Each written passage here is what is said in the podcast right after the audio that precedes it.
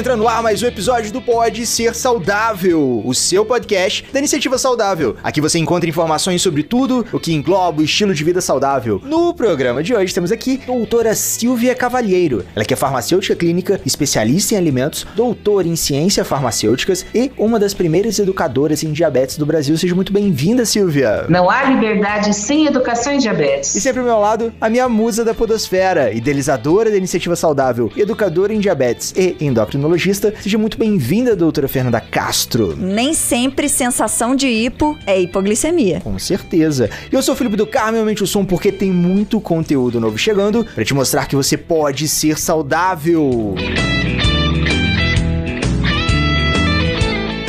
Então vamos lá, senhores ouvintes. Ontem, dia 29, a gente lançou, junto com o pessoal do ciclo de fisiologia, eu tive esse prazer saudástico de participar dessa primeira temporada de episódios com eles, o mais novo podcast da Podosfera. Exercício é uma droga. A gente cansou de receber mensagem de paciente, de ouvinte, ah, é chato fazer exercício e tal. A gente reuniu um time de especialistas para te mostrar que fazer exercício é uma droga sim que não adianta só querer malhar o corpo ou ficar fazendo dietas mirabolantes na busca da saúde, tem que malhar o cérebro também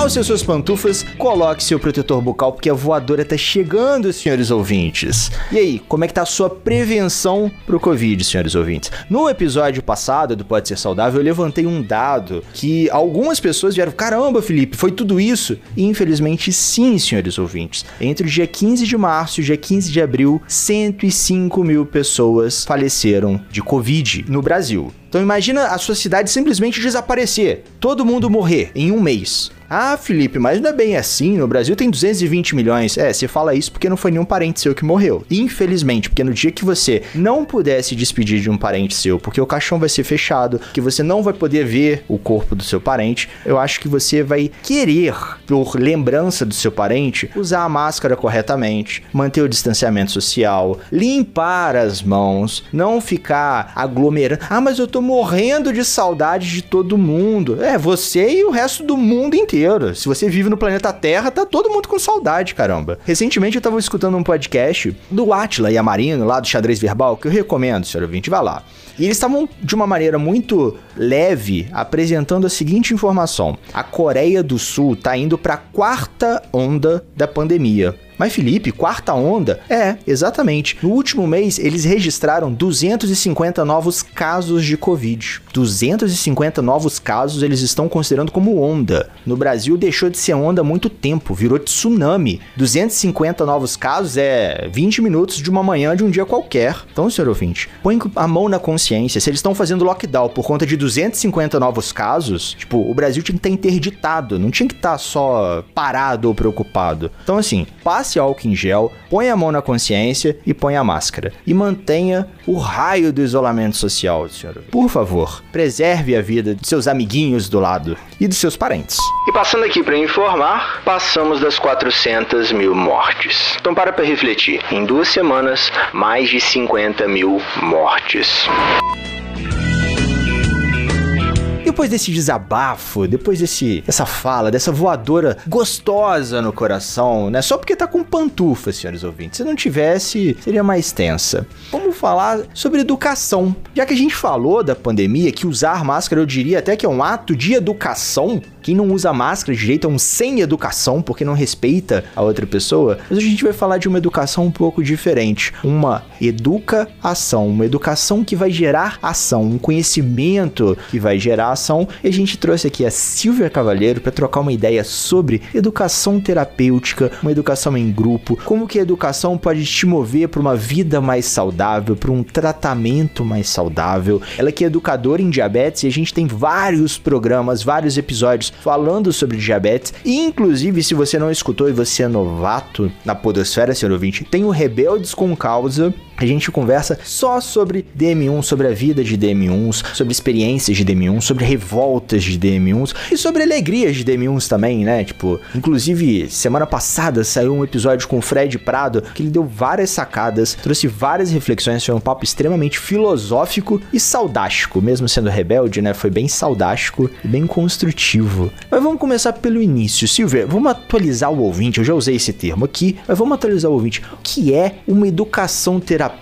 Como que a educação pode ser uma terapia ou como que a terapia pode ser uma educação? Onde que elas se misturam, onde que elas se desembolam, onde... o que seria educação terapêutica? A gente vai falar assim de educação terapêutica, é você trabalhar com conhecimento, com foco em ações que busca melhorar a clínica do paciente sua qualidade de vida, tá? Então você pega o paciente, eu avalio a qualidade de vida dele, ele vem com valores, geralmente todos que chegam estão com mau controle glicêmico e esse processo de educação terapêutica foca que ele tem essa nesse processo de educação que eu posso falar até de alfabetização, como está em moda, todo mundo fala de educação, até me incomoda, virou uma palavra assim, né, de, sei lá, parece que todo mundo entende. Então hoje eu vou começar a usar o termo alfabetização, tá? Então esse, esse paciente ele vai ter que entender de uma forma mais profunda ele, esse corpo dele, com essa falta de esse hormônio, que ele produz pouco esse hormônio chamado insulina, e como que a gente vai fazer para que essa qualidade de vida dele melhore e as condições clínicas dele melhorem. Então, é por isso que eu falo que é uma educação terapêutica, ela realmente tem um foco em resultados clínicos e qualidade de vida. E depende do autoconhecimento, né? Como você falou aí, que o paciente tem que se conhecer também, né? Ele tem que falar como é a vida dele, se conhecer. Precisa se conhecer, ele precisa conhecer muito bem o corpo dele. Eu, como profissional, eu tenho que conhecer o ambiente dele, a realidade dele também. A equipe precisa também permitir que ele entre na equipe, tá? Então eu preparo esse paciente para que ele faça parte da equipe, a palavra dele também seja escutada nas decisões, né? Porque é o que ele consegue fazer. Essa é a recomendação hoje que a gente fala de qualquer atendimento avançado em saúde é baseado em evidências envolve a participação do paciente, né? Que eu falo que é paciente em paciente, né? Ah, verdade. que é o tratamento, que é a solução rápida, né? Então, que ele consiga integrar na equipe, nós o escutemos e trabalhemos. Nós aqui estudamos pra caramba, é que a gente vai queimar bastante neurônios para ajudá-lo também da melhor forma, né?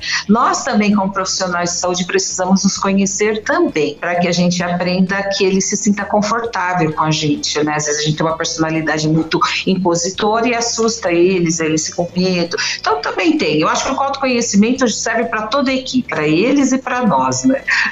Eu estou fazendo curso agora de autoconhecimento baseado em neurociência para que realmente eu consiga ter a interação a cada dia melhor com o meu trabalho e com as pessoas, né? Eu acho que isso é muito importante. Senhor ouvinte, já reparou que a gente começou com o episódio falando a palavrinha mágica, né? Tem aquela palavrinha que a gente sempre chama e eu acho que eu vou criar uma vinhetinha para sempre que a gente chamar a atenção pro autoconhecimento, senhor ouvinte. Acho que para chamar mais plim, aquele momento, momento autoconhecimento do pode ser saudável. é, acho que todo episódio a gente fala, né, assim, da necessidade do autoconhecimento. E eu tenho notado que os pacientes têm conseguido perceber isso mais, né, assim, porque eles mesmos trazem assim, ah, comigo acontece de tal forma. Eu queria que fosse diferente ou eu vejo que com outra pessoa acontece de outra forma. Então eles têm essa essa percepção bem melhor do que antes. Significa que o podcast está levando a reflexão, está gerando um, um pequeno momento de autoconhecimento conhecimento e que se educar com informações que a gente está trazendo, a gente está felizmente levando uma evolução no tratamento, uma melhora no tratamento para algumas pessoas ainda. Olha, bacana. Então, senhor ouvinte, compartilhe esse episódio antes de terminar para que mais pessoas também conheçam. Essa palavra do autoconhecimento é tão forte que me veio assim claramente alguns pacientes, tá? É. Então, quando na neurociência fala, mas eu vou falar em linguagem de neurociência, dizem que nós temos temos dois, duas partes do cérebro, tá? O tico e teco. Uma que é a racional e a outra que é a pura emoção, tá? A emoção é o elefante, tá bom? E a parte racional é que tenta domar o elefante. Se eu não conheço o meu elefante, eu posso chutar o pau da barraca e fazer muitas coisas que não é o que eu quero fazer. Então é muito importante eu conhecer esse meu lado emotivo, sentimental, para saber o quanto eu vou interferir no meu cuidado.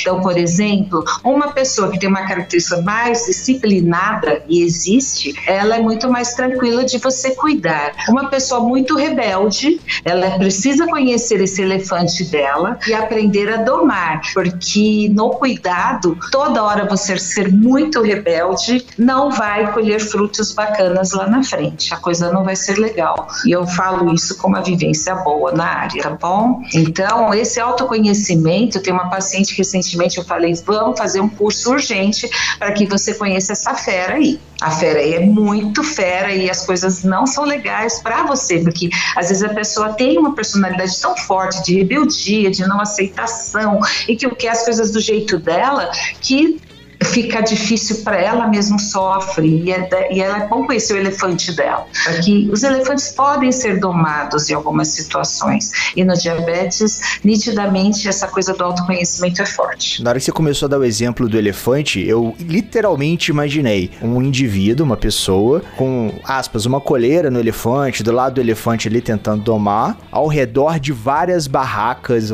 de várias pessoas. E imaginei é a nossa vida ali. Se a gente gente não conseguir domar o elefante, a gente vai fazer um estrago ao nosso redor. Mas se conseguir domar, a gente consegue passar com o elefante no meio das pessoas, as pessoas vão abrindo. Então, todo mundo tem um grande elefante, né? Todo mundo tem um domador e tem um elefante. Todos. Que somos nós que domamos, né? Por mais que a equipe fale isso, é muito delicado. Você falando disso, eu tive na, lá por volta de 2003 pacientes adolescentes com seus elefantes brancos indomáveis e era uma sensação de falência que eu vivia, porque eu ficava muito preocupada com o futuro desses jovens, que não aceitava que tinha que monitorar, que não aceitava que uma glicemia mantida de 350 não era legal. Quando eu pegava o glicosímetro e olhava a média, estava lá 375 de média glicêmica, sabe? E aí eu desenhava com eles, eu gosto de desenhar, eu uso muito caderno, eu sou das antigas, caderno. Eu falo que aplicativo é só depois de alfabetizado é assim que eles já sabem que eu trabalho.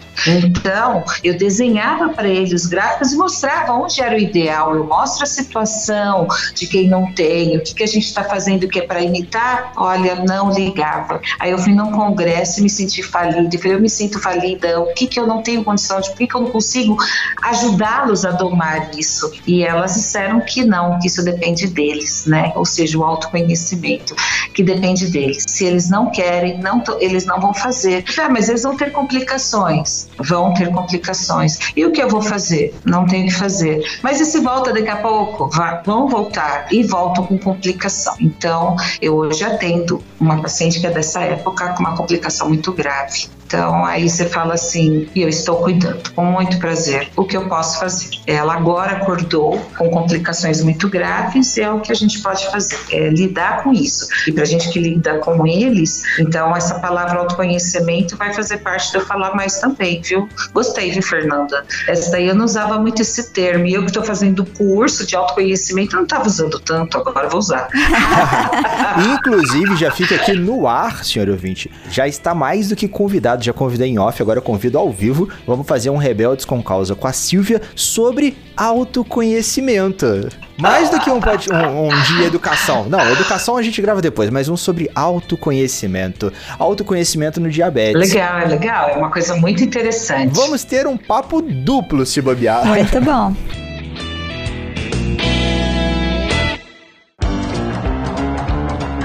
uma coisa que eu acho legal, assim, pra gente focar nesse autoconhecimento e que eu vejo que traz resultado e que motiva a mudança, aquele estalo de resolver se cuidar do paciente, é o encontrar outros com diabetes também, né? Então, nos grupos ou numa, numa sala de espera, a gente já teve aí várias pessoas que participaram do Rebeldes e que falaram assim: ah, quando eu fui numa consulta e tinha lá uma pessoa com uma complicação do diabetes, diabetes. Aí eu vi, nossa, eu não quero ser ela futuramente, né? E aí começou a se cuidar. Outros que tiveram que esperar acontecer uma complicação com eles para eles se ligarem e começarem a se cuidar. Mas assim, às vezes, se tivesse encontrado outro, se tivesse tido um grupo ali que eles pudessem conversar, trocar experiências, alguns com mais tempo de diabetes, outros com menos, outros já com complicação, outros sem complicação, que um ia acabar motivando o outro ali a se cuidar mais, né? Como que é essa experiência que você tem, Silvia, com os grupos? Porque eu fico pensando assim, às vezes é bom o grupo ser de semelhantes, né? De ser, ah, só adolescente ou só pessoa mais velha, mas também é bom ser um grupo heterogêneo para ter essa, esse estímulo dos que ainda podem se cuidar, ainda, ainda dá tempo de cuidar antes de ter complicação. É, assim. A minha vivência como grupo é o GAIDA, Grupo de Apoio ao Indivíduo com Diabetes de Araraquara, que iniciou presencialmente em 2002, tá? E foi, foi meu, meu ah, o que foi desenvolvido lá foi meu TCC da Federação Internacional de Diabetes, como certificação. O fato é que eu criei esse grupo como um momento educativo a priori, né? Então ele era aberto. Como eu participava muito de programas de rádio, então eu convidava. Eu achava que ia ser um grupo para pessoas carentes, carentes no questão de poder aquisitivo, porque a gente até acha pelo poder pela questão de ter poder aquisitivo, tá com bons médicos, boas equipes, gente, mas de repente as minhas aulas lotadas, no mínimo 50 pessoas nesse centro pastoral lá e carrões na entrada, mas carrões, carrões tá?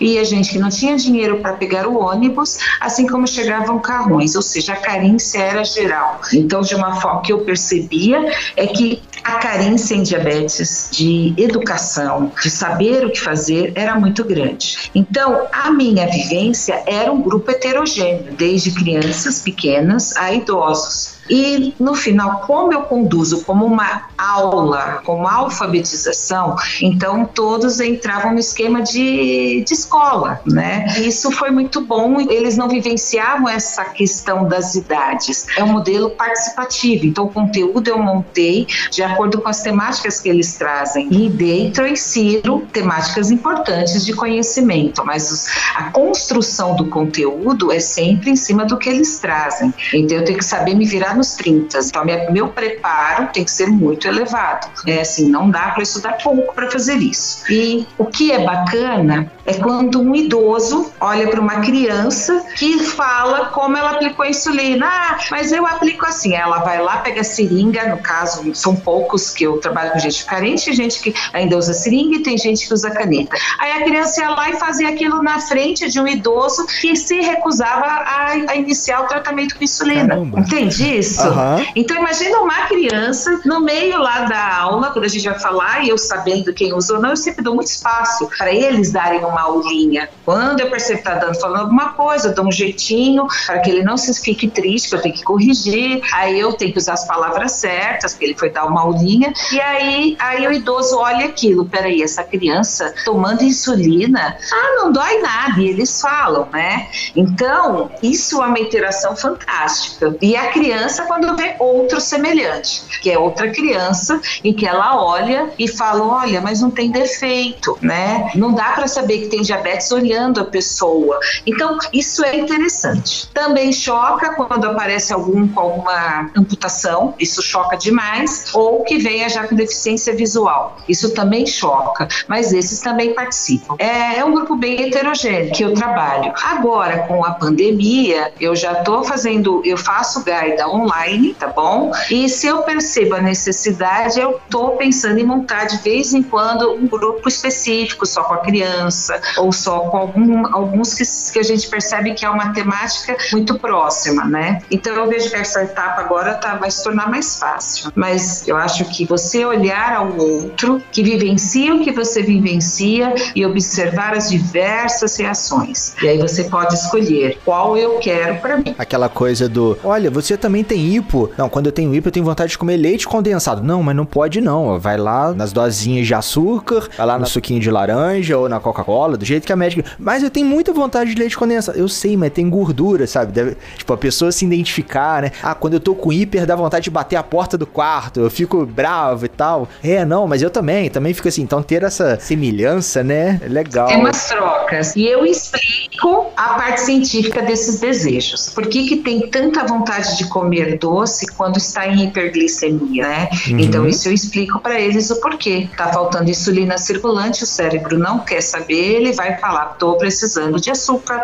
E ele vai pedindo. Então. Não tá entrando açúcar dentro da célula, né? É, eles têm que monitorar para ver por que, que estão com um desejo tão alto ou estão com um basal muito elevado. Tem todas essas discussões nas dinâmicas, né? Onde se explica o porquê dos desejos, né? Deficiências vitamínicas, que não tem às vezes nada a ver com diabetes, também são ocorrem dessa forma. Eu preciso chupar laranja. Gestante ocorre muito isso, né? Quando ela tem uma deficiência vitamínica. Eu, por exemplo, quando eu estava grávida, estava no campeonato no início e eu precisava chupar laranja, porque eu, eu comia frutas todos os dias e aquele dia não teve fruta. Então eu estava de dois meses, eu queria, porque eu precisei sair atrás de laranja, era falta de vitamina C, né? Então tem isso também. E há crianças, por restrições absurdas alimentares, que também têm essas deficiências, né? Então, uhum. às vezes a gente tem que conversar até com os pais, e não é porque tem diabetes que tem que fazer uma dieta de um obeso. Ele tem que comer igual uma criança da idade dele, saudavelmente, né? Então, tem, tem tantas explicações para essas reações que a gente tem, que quando eles começam a entender isso, fica, eles conseguem é, se conhecer melhor, né? Começa o autoconhecimento sendo efetivo na educação, né? Uma vez eu fiz a analogia em relação à insulina, Nanda até me corrige se eu tiver errado, né? Que era como se o seu carro tivesse parado num posto de gasolina e você quisesse andar. O posto de gasolina tá lotado de gasolina, mas seu carro não anda porque a gasolina não tá dentro do carro. Então assim, você tá cheio de açúcar no seu sangue, mas você não botou açúcar para dentro da célula por conta de falta de insulina. Então assim, vai continuar, olha, eu preciso de gasolina, preciso de gasolina, preciso de gasolina. Não tem o piquinho que mas... coloque lá dentro para funcionar. Exatamente. Eu já falo para eles parecido com a sua história, que é quando eles ficam com diabetes diabetes, né? Que tipo 1, por exemplo, que, que é como se o carro fosse um automático, maravilhoso. Imagina um carro que você entra e fala, vamos para tal lugar, e ele vai se. Não precisa de nada, ele se dirige sozinho, faz tudo maravilhoso. No diabetes tipo 1, ele perde esse automático. Aí você tem que aprender da primeira, segunda ré, qual o combustível colocar, o óleo que tem que colocar. De vez em quando entra o médico lá dentro para ver como que você está dirigindo, ele fica um pouquinho, a educadora fica mais tempo, põe da seta aqui, agora que você freia, não pode andar aqui a, a 100 por hora, aqui tá vindo a placa, tá 40. Então eu conto isso para eles, né?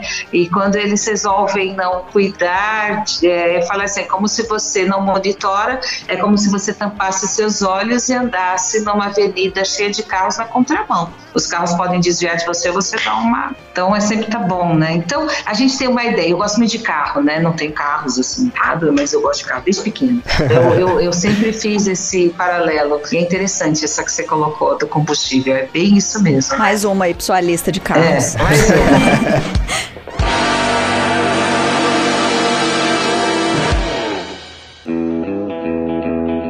Mas apesar da gente falar muito de autoconhecimento, a gente tem que saber que o autoconhecimento tem que ser aliado à educação em diabetes e ao conhecimento de como funciona a insulina, de como funciona a glicemia, de por que, que você precisa medir a glicemia, do que fazer com aquela glicemia medida. Porque assim, tem, eu tenho muito paciente e tem muita gente também, né, com diabetes que fala assim: ah, não, quando eu tenho dor de cabeça do lado direito, eu sei que eu tô com hipoglicemia. Quando eu tenho dor de cabeça do lado esquerdo, é porque eu sei que eu tô com hiper. E assim, isso é verdade. Tem gente que sente isso, né? E que mede lá, dá certo. Só que pode acontecer de não dar certo. Então, assim, a medida é uma coisa séria, né? É fundamental. Então, assim, não adianta querer ter o autoconhecimento, mas não ter responsabilidade de medir. Existe autoconhecimento, existe chutagem de conhecimento, né? É, é muito interessante isso, né?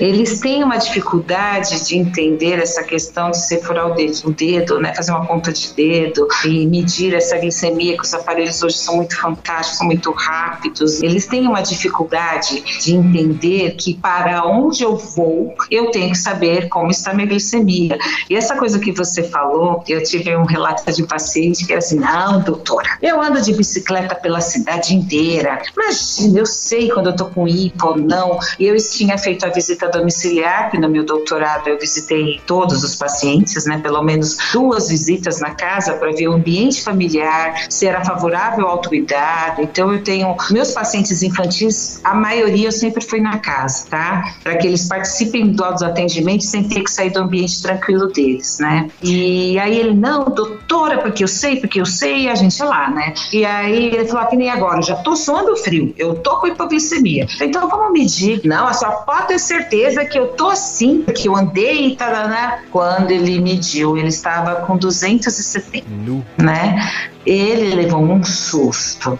um susto, e não era hipoglicemia de jeito nenhum, né?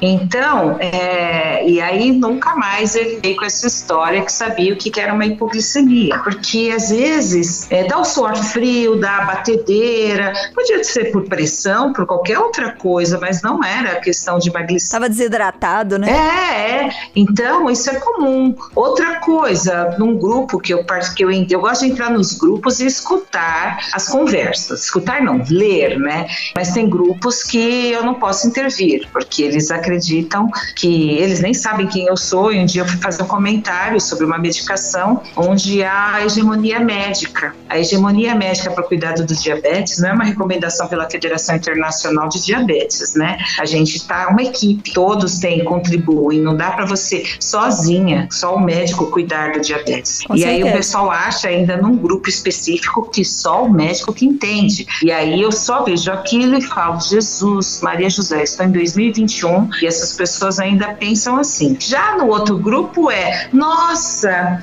vixe, agora o que, que eu faço? Eu vim trabalhar e agora a glicemia deu tanto. Ué, corrige. Ah, mas vou ficar andando com a insulina para cima e para baixo? Eu falei, é que eu saiba todo mundo que não tem diabetes no pâncreas tá para cima e para baixo junto com ela.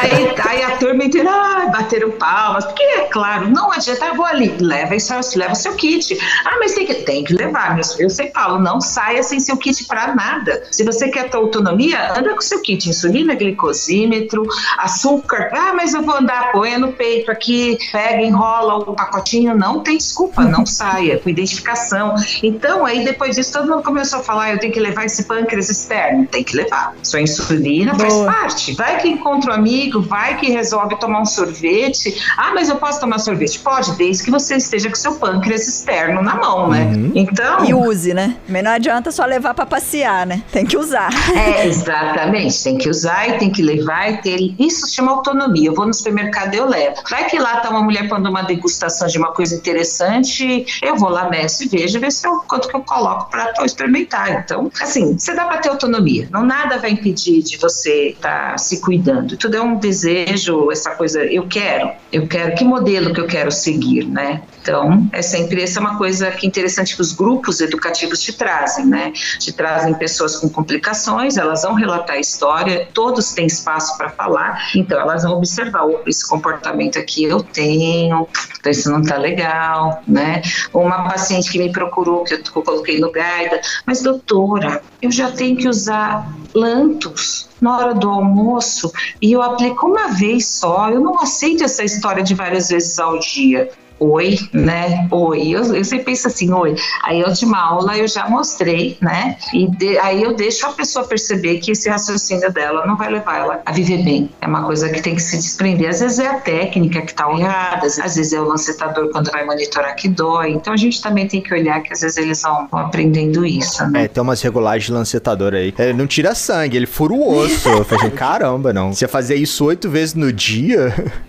Nossa, que que é isso? Não, existe às vezes nas próprias farmácias, o pessoal não orienta que tem que começar, sempre falo, começa com o menor e vê se sai sangue. Porque, pelo amor de Deus, e no máximo, começar com o máximo, eu sempre passo o dedo na mão deles para ver a, a, espessura e falo, vamos testar com esse aqui, acho que vai dar certo, né? Além também de ficar furando muito fundo assim, e muitas vezes você vai machucando o teu dedo e isso pode gerar problemas na digital. Não pode vai causar uma lesão, né? Principalmente criança, né? Que dá muita dose, dedinhos tão fininhos, né? Então tem que ser bem, bem, bem criterioso nisso, né? Além de troque a agulha, pelo menos aí, uma vez na semana. Nossa, uma, uma vez no dia. Uma, uma vez no mês. Não, vamos ser sinceros, né? Tipo, todo mundo troca uma vez no dia a agulha. Não, não troca, ah, por isso que a gente tá ah, falando tá. pra trocar. É, mas aí, Fernanda, o que, que a gente tem? Nós temos quem tem condição e quem não tem. E nós estamos, eu, eu, onde eu fiz meu pós-doc, eu fiquei, tentei conversar, não adiantava. Eles davam um saquinho de 10 unidades para pessoa que usava quatro vezes ao dia, isso por mês, gente. Como assim? Ah, mas o médico tem que fazer a carta. O médico fazia a carta, não adiantava. Então você entra numa situação, às vezes você fala assim, por exemplo, o Gaida, ele. As pessoas começam a doar. Sobrou agulha, caneta, então não tá, tá sobrando agulha. Aí vai lá, outra vai e doa. Ah, eu tô com insulina sobrando hoje. Então o Gaida também tem esse papel. Mas, gente, tem situações no SUS, e não é todo mundo, mas existem unidades do SUS em que eles recebem um saquinho com 10 seringas para um mês. E dói. E é aquela agulha, aquela seringa inadequada. E você fala assim, como assim tá acontecendo isso? Ah, não. A agulha né? que eu tô falando é a agulha do lancetador, tá, senhor ah, Tá. É porque assim, o, o, o, Lucas recentemente pegou e falou assim, putz, não, tem gente recebendo quatro agulhas por mês. Aí eu falei assim, pô, é uma Sim. por semana. Eu falei assim, não é, mas isso é perigoso e tal, tá não sei o quê. Não, com certeza, mas então assim, mas ainda tem gente que, que fala, não, deixa eu guardar mais um pouquinho que ainda tá furando.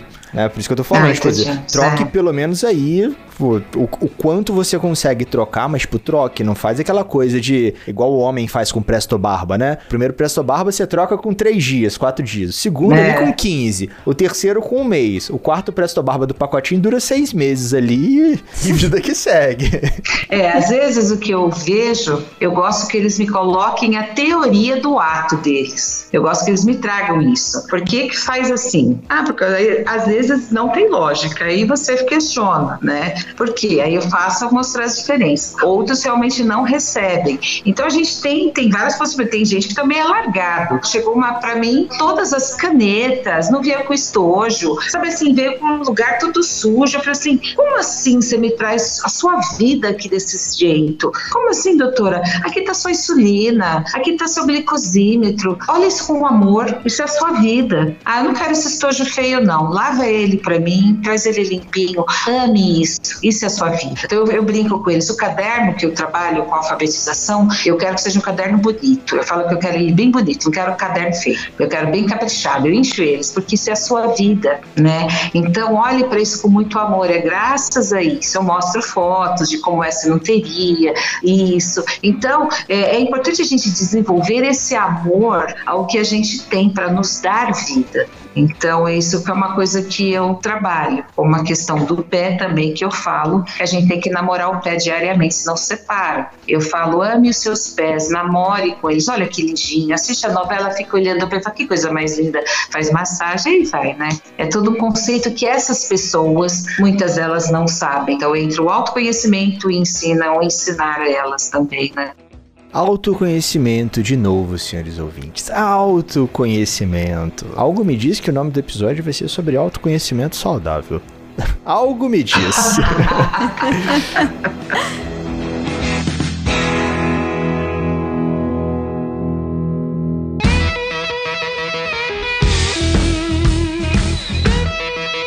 você tocou nesse assunto que, inclusive, eu acho muito importante, né? Essa interdisciplinaridade. Não ter só o médico, não colocar a responsabilidade só no médico ou só no paciente. Existe uma gama de profissionais que são qualificados, que são competentes, ou seja, que têm a competência para poder educar no tratamento, orientar o tratamento, puxar a sua orelha, senhores ouvintes, sim. Quando você chegar lá, ah, doutora, minha glicemia tá sempre boa, tá aqui 350, 370, 320 diariamente eu tô com, com essa glicemia aqui, tá sempre boa. Assim, é. Boa pra dar uma complicação, né? Ai, Jesus. Tadinho, mas eu tenho paciente que acha que a glicemia boa é isso. Ah. Porque a mãe ensinou que não pode ficar com a glicemia baixa. É. A Silvia até levantou no bloco passado um ponto que eu até anotei aqui, da sensação de hipo daquele paciente que você foi conversar. Às vezes a glicemia dele tá sempre alta, tá sempre em 350, 370. Putz, não, doutor, eu tô com hipo aqui, tô, tô, tô, suando e tal. Mas às vezes realmente ele tava com a sensação de hipo, mas não tava com hipo. É, né? uma hipoglicemia relativa, né? é. né? Porque em relação ao que ele tá acostumado, aquela glicemia é baixa, só que na verdade ainda é, é alta. Eu explico para eles o seguinte: o que, que seria normal, por exemplo,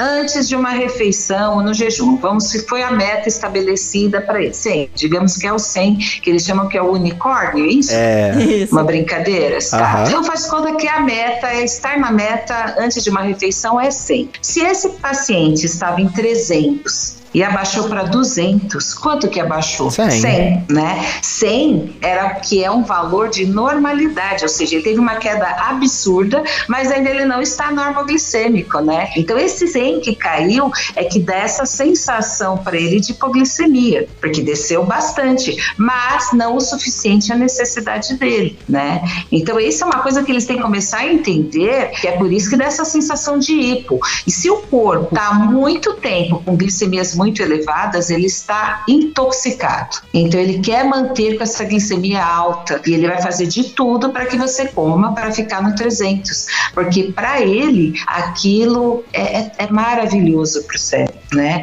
Essa fartura de açúcar no sangue. Então isso é uma dependência, isso é tóxico para vocês. Então é importante vocês saberem disso. Então cuidem porque vocês criam essa dependência de comer e ficar com ela alta, mas não porque isso esteja bom, né? Quando uma pessoa está drogada, ela tem que ser tratada, uhum. né? Então, uma glicemia de 300, você está drogado com excesso de açúcar no sangue. Aí eles levam um susto, né? Aí eles começam a pensar, né? Doutora, eu não posso estar história tá drogado com açúcar, não, mas tá. Eu falo assim, mas você está. Além de tudo, vai ficar, fica doente, né? Não fica? Uhum. Fica, né? Então, você está intoxicado. E tudo dá errado. Nem o pâncreas consegue funcionar de quem produz o um mínimo, ele fica intoxicado. Tudo fica intoxicado, né? Com glicemia elevada. Outra forma também que eu costumo explicar para os pacientes é que é como se fosse um termômetro. Então, assim, se a temperatura que você está acostumada ali é 37, quando você fica com 36 ou com 38, você sente mal. Então, imagina que tem tipo um termômetro de glicose. Se o seu termômetro ali está regulado para sentir mal a glicemia glicemia de 250, né? Você vai sentir mal quando essa glicemia passar. Agora, se o seu termômetro tá regulado para só sentir mal quando ela tá 350, você vai estar tá com a glicemia alta direto e não vai estar tá sentindo nada. Então, assim, ou quando abaixa um pouquinho, já sente é, mal. Não tem como, né? E aí nós vamos falar do velocímetro, né? Por isso que o monitoramento é fundamental. Se eu estou andando numa região que tem que andar 40, se eu não tiver velocímetro, eu não sei que velocidade eu estou andando, né? Uhum. Se eu estou numa estrada que eu tenho que andar 100, eu tenho que estar tá olhando. Então o glicosímetro é o nosso velocímetro. Exatamente. Precisa estar tá olhando para saber como que você vai andar quando né? você precisa acelerar e quando você precisa frear. Segurar, Porque também não é. adianta você fazer uma curva 300 por hora, na analogia do carro de novo, né? E ficar numa reta 40. Exatamente. É. E ninguém deve dirigir a 300, 250. Isso é proibitivo, isso mata. Sim. E você não né? pegou essa analogia, senhor ouvinte? A gente tá falando da variabilidade glicêmica, senhor ouvinte, tá? Então, assim, não é legal ficar ali a 40, 50 numa rodovia rodovia e muito menos se ficar 200, 250, 300. Você não é o Michael Schumacher, não é o Ayrton Senna e não tem um carro de Fórmula 1 para poder Exatamente. descer não o pé no acelerador. Carro. Nem sabemos dirigir um carro desse. Né? Exatamente. E se você for um piloto de Fórmula 1 ou de kart e tem DM1, Aí você pode pilotar o kart nessa velocidade, mas a sua glicemia eu recomendaria que não ficasse nessa, nesses números. Acho que não vai ser muito saudável para você.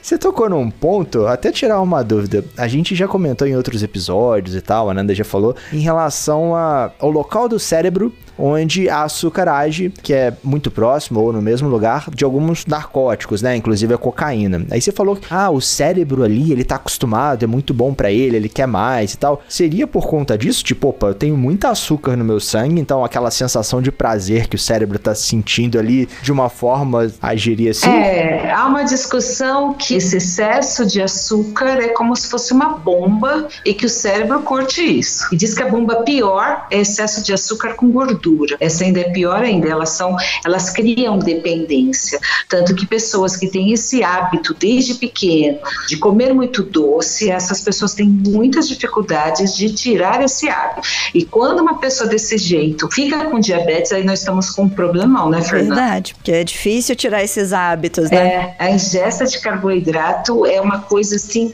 eu falo que a gente fala de diabetes e educação, aí a gente sai, sai da educação terapêutica, vamos falar de educação em saúde. É quando a gente trabalha já desde pequenininho, educando para se alimentar saudavelmente. Quem já desde pequeno entra, já tem esse hábito, a família já tem um hábito de alimentação saudável, balanceada, 10% do dia só de carboidrato de absorção rápida, que é uma recomendação adequada, mas investir em frutas, verduras. Geralmente, há estudos antigos que diziam que era mais difícil desenvolver diabetes tipo 2 nessas situações. No caso de diabetes tipo 2, tipo 1 não tem nada a ver com isso. Mas se a criança e a família seguem um padrão de alimentação saudável, é mais fácil de cuidar. Por isso que eu faço questão de visitar a casa dos meus pacientes infantis, porque às vezes os pais querem que somente a criança faça o que eles chamam de dieta, mas a casa continua com um padrão alimentar inadequado. Então isso não é saudável para a criança. Isso deixa a criança muito deprimida e isso não ajuda no cuidado. Então quando eu cuido de crianças, eu trabalho primeiramente com a família, onde ela precisa entrar numa questão de alimentação saudável. Por isso que eu gosto de na casa, onde eu observo o armário sem que elas percebam, observo a geladeira e sutilmente eu vou trabalhando que eles precisam construir hábitos saudáveis, tanto para eles como para a criança que eles cuidam. É o que eu ia falar, ficar comendo industrializados e industrializados. Não é saudável nem para criança com DM1, nem para família que não tem, né? Senão daqui a pouco Pra eles ninguém, vão virar né? DM2, né? Pra ninguém. Para ninguém. O fato é, nós estamos numa época da rapidez, do fast food. Da tá? praticidade, E né? É isso é um problema muito grande. Mães e pais que precisam trabalhar e chegam cansados e vai lá num pacote de. O que é um pacote de miojo? Eu quase morro aqui, né? É uma bomba de carboidratos, é uma coisa assim desnecessária. Mas uma vez em outra, tudo bem, mas tem, tem hábitos que se criam dessa vida doida que no final não ajudam a criança, né? Então a gente tem que já nós, vocês não têm filhinho, já vocês estarem se olhando, se vocês vão ser pais bacanas, se vocês comem certinho, né? O bebê se alimentar direitinho. Meu filho, eu tenho dois filhos, e quando meu filho foi para fazer faculdade fora, e ele foi comer um hot dog, e ele falou assim: Mas cadê a salada? Aí os amigos brincaram. Não, Pedro, hot dog não tem. É, é- é- como é que é? O que, que é mesmo coloca? É, purê, milho. Não, mas eu só como. Eu, minha mãe só preparava com salada e salsicha. Aí ele chegou em casa assim: Ô mãe, você me enganou a vida inteira. Aham. Você não fazia hot dog. e quando eu fazia pizza que era com a salada, todos já estavam acostumados. Então quando eles foram pra fora, mãe, você nos enganou. É. Mas eles comem, né? Aí eu brinco e falo assim: vocês prometam pra mim que vocês vão sempre comer salada e frutas. Eu brinco pra eles quando eles saem, né? E eles fazem, é bem, bem legal. Algo me diz que Isabela e Isadora vão passar por isso, né? Tipo, Quando o dente da Isabela começar a crescer, a Nanda vai dar um talo de brócolis, um talo de couve. Fala assim, masca aí, filha. Fica mascando aí, coça a Uma, ce- gengiva. uma cenoura também dá. vai ficar chupando a cenoura. Então, eu tenho uma amiga que nunca serviu refrigerante em casa e a filha foi para a faculdade e não bebe refrigerante até hoje, entende? Então é assim, é suco. E ela é bem séria nisso. Não precisamos ser radicais, mas se no ambiente familiar isso faz parte natural, eles não vêm com diferença. É que nem o Pedro, mãe, cadê ele? Ele estranhou de, do hot dog não ter salada, né? Então, porque para ele era a coisa mais natural. Então, eu acho que isso começa, e quando a gente fala da criança e da família, tem que se trabalhar a educação também a família, porque às vezes ela precisa, quando eu falo que eu visito, eu sei exatamente que eu tenho que trabalhar com a família para que ela se reeduque na questão alimentar, para que, porque porque ela também ajuda no cuidado da pessoa. Ela não precisa cuidar da pessoa, mas um ambiente favorável ajuda muito a pessoa a se cuidar. A gente está quase que evoluindo o termo, né? Deixou de ser educação alimentar e agora é educação familiar, né? tipo, a família é, tem que se educar. De hábitos mesmo, né? E a gente até sempre é. fala isso nos podcasts, né? A gente tinha ficado um tempo sem lançar algum de nutrição, mas recentemente o episódio 68, Verdade. que eu nem participei, mas a minha xará participou ali junto com a Fabi falando sobre as escolhas saudáveis na alimentação. Então, assim, se você pode escolher uma opção mais saudável, para que, que você vai escolher a opção mais industrializada? Né? Então, assim, que tem como deixar de uma forma prática, de uma forma fácil ali, a saudável. E se você não escutou, senhor ouvinte, lá nesse episódio tem várias pseudo-DRs, né? Pontos que a Nanda fica levantando aqui em casa e que eu tive o desprazer, que eu não vou falar que é prazeroso, de saber que a Nanda estava certa e eu estava errado. Então, desculpa, minha musa da podosfera. Só porque eu fico querendo aproveitar as coisas, né? Tipo, colocar abóbora com casca, couve com talo. Então, assim, né? Umas coisas assim que dá pra gente aproveitar o alimento e ainda deixar com mais fibra, né? E as duas Nutris concordaram tudo com ela. Aí a questão entra em outro aspecto, fazer um curso de arte culinária. Porque Sim. também, se a gente inventa essas coisas dentro e não souber temperar, vai ficar uma coisa horrível, incomível. Porque o alimento ele só cumpre função nutricional se ele é ingerido. Então, né, é, é fundamental. Às vezes as pessoas ficam falando das receitas das receitas e a pessoa não tempera, não tem os macetes. Aí a pessoa não consegue comer e criança vai cuspir, por exemplo né? Não existe alimento ruim, existe cozinheiro ruim.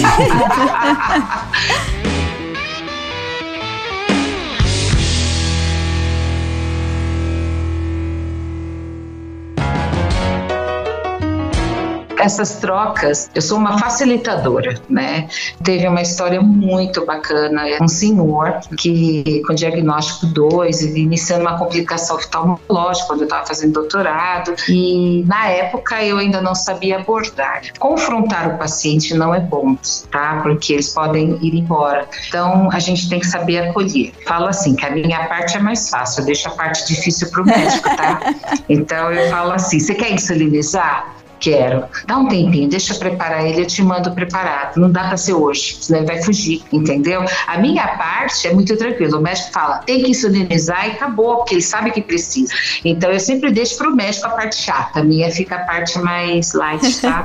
então eu brinco nisso, eu converso, tem que insulinizar, tal, com você, a gente discute. Com ele eu vou trabalhando. E esse paciente chegou a falar assim para mim: é, doutor, é fácil, né? Imagina, eu sou pobre, eu não tenho o que comer. Eu fui criado desde pequeno, que o que colocasse no prato era para agradecer a Deus. Agora vem essa tal da diabetes ficar fazendo eu ser fresco e mal educado. é muito cultural, né? Apesar... É forte. É, eu olhei para ele e falei, eu entendo você. E como que a gente vai fazer agora, hein? E foi porque agora é um tal, saladinha, tal, não sei o quê. A senhora acha que é isso que a gente encontra? Que tem em casa, ou vai na casa dos outros, vou falar isso? Aí eu fiquei assim, não, vamos devagar. Mas é assim, pensa um homem já, sabe? Com a sua força, com a sua fortaleza de vida, né? Um sobrevivente. Trabalhei com o pessoal de cortar cana, sabe? Então, de tudo isso, então eles têm uma trajetória, uma história, né? Então, devagar você vai até que uma hora ele tá comendo e não tá sendo fresco, né? Uhum. Aí ele consegue entender que é uma questão para ele ficar bem e que na época que ele aprendeu era o que era naquela, mas as coisas evoluem. Eu na sua época, quando você era pequeno, não tinha carro, por exemplo, né? Não tinha TV colorida. Então, as coisas evoluem, né? Então, aí eu sempre dou uma. é bem legal. Tá bom que ele tem que cortar, ele tem que maneirar a sua alimentação, eu tenho que cortar a soja. É. Então, eu não como Aí nada. tá. Uma vez eu estive num congresso, tá?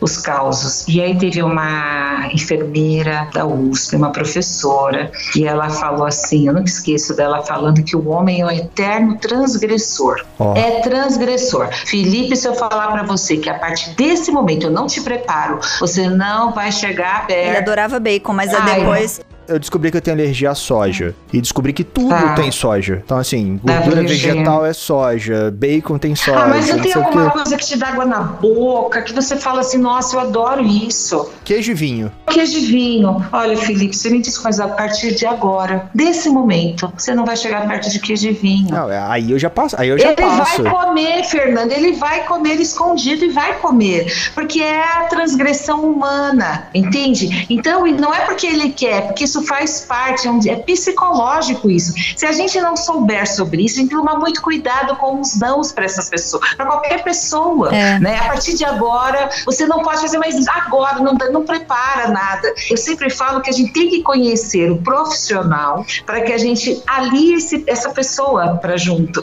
não que ela se afaste porque ela acha que a gente vai tirar a vida dela, né? Entende? Uhum. Mas principalmente quando não gera aquela iminência de morte, né? é isso, tipo, isso, por exemplo, isso. se for- gente fosse fala entrar assim, no meu universo, quando- eu ia falar, tipo, bacon. Putz, gostava pra caramba de comer bacon. Ah, tô alérgico, um pouquinho. Um pouquinho dali, um pouquinho dali. Aí você fala assim, putz, não, peraí, só tá piorando a alergia. Se eu comer bacon, Entendi. pode dar al- algo muito pior. Não, beleza. Eu já olho pro bacon, já nem salivo. Já, eu ainda não senti o impacto social do alimento. Então, mas que alergia que você teve? De cólica, dá alguma coisa assim? eu Não. fico empolado. Da urticária. Urticária. Ah, E dá tá. angedema também. Começa a dar angedema, sabe? Dependendo. Ai, mas um baconzinho em Minas é muito bom, vai. É, a gente vai tentar fazer um bacon caseiro, Caseiro. sabe? Assim, tipo, de defumar uma carne e tal, que meu pai tem defumador. Mas tem essa coisa, né? De quando proíbe total, de quando nunca pode. Então, existe, né? Na, na questão, quando a gente fala em diabetes, Claro. em situações de diagnóstico, adaptação É, e tudo mais. Eu né? sempre falo com os pacientes, assim, ou quando eu não falo da primeira consulta, eu lembro de falar na outra,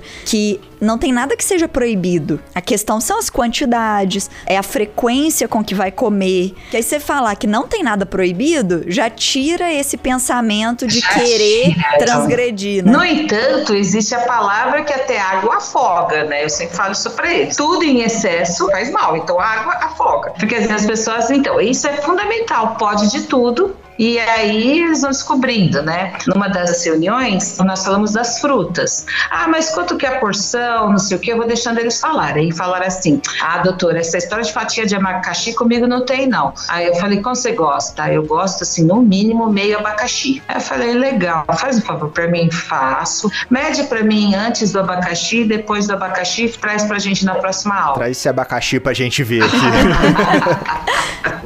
Aí, próxima aula, ele aparece, né? Aí ele falou: ah, gente, é o seguinte, no máximo duas fatias, tá? Do tamanho da mão aqui, ó. Aí ele falou, ele que era contrário às fatias, ele falou, no máximo, gente, duas fatias. Eu falei, estrago foi bom? Ele falou, nem imagina. ele mesmo já deu aula pro pessoal, né?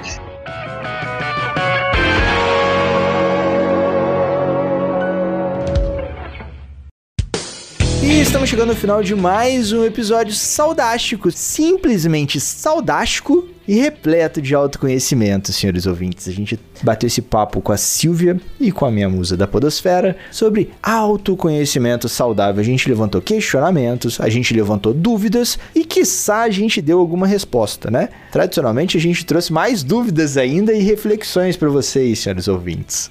E qual seria a sua mensagem final para os nossos ouvintes, Silvia? O que você deixa de recadinhos do coração para quem nos ouve? É um desafio, né? Lembrar que a insulina é um hormônio que ele cumpre funções diversas no nosso corpo e não é só pensar em açúcar e carboidrato. Ele constrói, ele usa gordura, é uma coisa bem complexa, né? Tá dialogando com os profissionais que acompanha, tá buscando boas fontes, né? Nós temos a Associação Diabetes Juvenil Brasil, nós temos a Sociedade Brasileira de Diabetes. Então, buscar informações nestas fontes. Acessem as redes, mas sempre lembre que essas pessoas que estão falando, às vezes estão falando o relato da vida delas e que muitas vezes não quer dizer com a sua realidade, tá bom?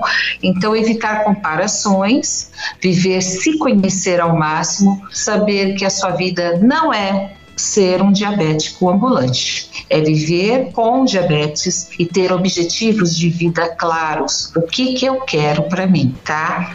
Ter, eu brinco assim que eu nem falo muito o termo diabetes, eu falo assim, ter um, uma célula beta que não produz insulina não me transforma nisso. Eu tenho que saber repor isso, lidar com tudo isso e ir atrás dos meus sonhos, viver o seu sonho, que tudo é possível, né? Viver atrás, saber que seus sonhos dependem do seu cuidado do dia a dia, aprender a dirigir a sua vida com essas com essa questão da célula não funcionar direito ou de ter diabetes, né, no caso, e viva feliz, vai atrás, não viva só para isso.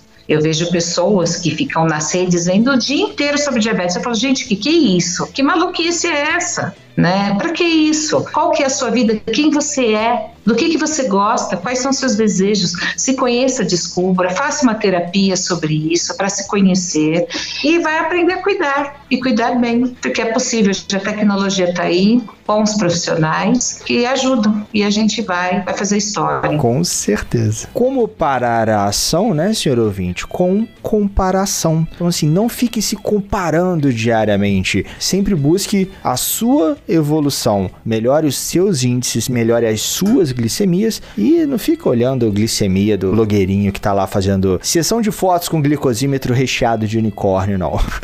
É mesmo, minha musa da podosfera? O que, que você deixa de recadinhos do coração para os nossos ouvintes? Ou voadoras no coração também? Fique à vontade para os nossos ouvintes, para os nossos amigos DM1. O que, que você tem feito para se educar sobre o diabetes? Quais fontes você tem buscado? Como tem sido essa educação em diabetes na sua vida? Isso tem sido positivo ou tem te prejudicado mais? Como que você pode melhorar isso para melhorar o seu tratamento? Você acha que você precisa de uma ajuda individualizada, uma ajuda interdisciplinar, né? Que você busque ali a educadora em diabetes, o médico, a enfermeira, a nutricionista, o educador físico, ali todos os profissionais que podem estar tá envolvidos ali no seu cuidado, mas de uma forma individual? Ou você quer só escutar alguma informação e tentar colocar aquilo ali para sua vida, né? Então, por exemplo, escutar uma live ou escutar uma palestra, ou participar de um grupo, mas só como ouvinte, não interagindo, ou você quer contar sua experiência, trocar ideias com outras pessoas. Então, assim, vamos pensar como que você pode fazer essa interação, essa educação em diabetes te ajudar no seu tratamento, mas a forma como você quer participar. Isso é muito importante para a gente conseguir te ajudar. Você ter a ciência disso e buscar essa ajuda. Exatamente, ter a ciência e ter a consciência disso para educação gerar ação, senhores ouvintes. Movimente-se. E minha mensagem final? Não. Terminando esse episódio, vai lá e aperta o play no exercício é uma droga, senhores ouvintes. E minha mensagem final agora é sempre aquela velha máxima: sigam as nossas redes sociais, iniciativasaudável.com, escutem e compartilhem todos os nossos episódios. Muitos novos estão vindo. Tem o Rebeldes com Causa, Eu Quero Livecast, Endocrinologia Inteligente e o clássico Pode Ser Saudável. Então, se você tem aquela tia, aquele tio, aquele amigo que ainda não conhece o universo dos podcasts e não sabe onde escutar, manda o link do YouTube para eles. Ou se ele já conhece, manda o link das plataformas de podcast: Spotify, Deezer, Apple Podcast, Cashbox ou outro agregador da sua preferência. E lembre-se sempre, você também pode ser saudável. E no mais, aquele abraço. Ô Silvia, você estava falando sobre ir na casa do paciente, de conhecer a realidade. E nessa pandemia, a gente acabou tendo a oportunidade de participar um pouco disso. Porque se a gente faz telemedicina, a gente entra na casa do paciente, né? A gente senta na mesa lá com ele, é, conhece o cachorro, a mãe, né? Ah, conhece. passou atrás aqui minha irmã, deixa eu conhecer e tal. Então, assim, eu pelo menos tive várias oportunidades disso. Então, assim, às vezes situações que a gente não tem como fazer no consultório, a gente teve essa oportunidade de fazer na tele, com a telemedicina. E com a telemedicina, Ai, pelo menos pra gente, é muito possível isso, porque a gente consegue conversar com o paciente igual a gente conversaria numa sessão, numa consulta, né? Num encontro. Sim. Tudo bem, não vai encostar no paciente, não vai ter aquele contato, mas com a pandemia também não tá podendo. Então a gente deixa uma coisa mais prática, né? Eu acho que veio para ficar, tá? Os meus atendimentos hoje vão ser online. Então, assim, eu não vou mudar isso. Eu acho que essa essa, ele permite uma maior flexibilidade para nós também, né, Fernanda? Porque às vezes você está lá com a sala de espera lotada, o pessoal esperando. No caso, meus pacientes todos não têm nervoso, porque eu atraso, mas não por ir. Há casos que realmente eu não tenho como liberá-lo para ele ir sozinho sem terminar a sessão, por exemplo. Tem alguma coisa que ele está com muita dificuldade de lidar. Então, eles sabem, às vezes, eu, como eu fico mais sem cada um, eles já sabem que vai atrasar, eles ficam na sala de espera. Mas hoje eu acho que a, que essa, a, a gente está com essa possibilidade da telemedicina, de todo. Eu não consigo me ver mais é, indo para um consultório fazer isso. Eu não me sinto, eu não tenho esse desejo atualmente. Só em casos de crianças, que eu acho que isso ainda precisa, né? Mas não, agora você falando isso, talvez eu nem precise também, porque se atende na cozinha, abre a porta do armário para ver como é que tá isso. Eu sempre falava, é. a gente conversava, né? Uhum. Então eu acho que isso, é, eu acho que essa é uma parte boa, viu? É, eu, eu particularmente tenho gostado bem de ver essa evolução tecnológica. No início da pandemia, tipo nos três primeiros meses da pandemia, eu vi um estudo, da, acho que foi da Unicamp, ele tava falando que o que o Brasil evoluiu naqueles três meses de pandemia, no sentido tecnológico, enquanto experiência do usuário, né? Ele não tinha evoluído nos últimos 10 anos ou 5 anos, no sentido de aprender a usar o aplicativo de banco, aprender a fazer compra online, é, se obrigar a aprender a mexer num software, porque tem, tinha sempre alguém que mexia, é, aprender a fazer videochamada. Eu já faço videochamada há anos, mas tinha uma gente, não, não, tem que ser presencial, né, Felipe? A gente tem que conversar. Sim. Então você tinha um translado, tinha estacionamento, tinha isso, tinha aquilo, tinha que pegar um ônibus, tinha que ir a pé. As pessoas queriam esse presencial. E agora, eu te vendo aqui, você tá em Araraquara, a gente tá no interior de Minas. A gente tá batendo esse papo super saudástico em estados diferentes, a não sei quantos centenas de quilômetros de diferença, né? Pro Pode Ser Saudável foi ótimo, Foi né? fantástico. É, você sabe, Fernanda, que eu fiquei pensando, ah, mas congresso é bom presencial, né? É tão bom a gente, os corredores que a gente troca de assunto, que discute paciente, eu tenho muita falta dos congressos, uhum. eu sim. Mas a questão, meu marido perguntou assim, o Gaida tá só com o pessoal que antes era só Araraquara? Não, gente, eu tô com gente de Minas, eu tô com gente do Rio, eu tô, então, o Gaida AIDA, que é o grupo específico de apoio de Araraquara, está vindo gente do Brasil inteiro já. Então você fala assim, nossa, como assim, né? É, é, tão interessante que isso é uma outra coisa que a gente não pensaria antes, né? A gente acaba perdendo alguns pacientes que não, não querem, sei lá, tem um bloqueio com tecnologia, ou tem um bloqueio com celular, ou mesmo não tem qualidade de internet suficiente para poder participar, mas a gente acaba ganhando outros pacientes que estão longe, que são mais interessados. Sim. Então isso acaba motivando também. Esse episódio foi editado por Estúdio Casa, o lar do seu podcast.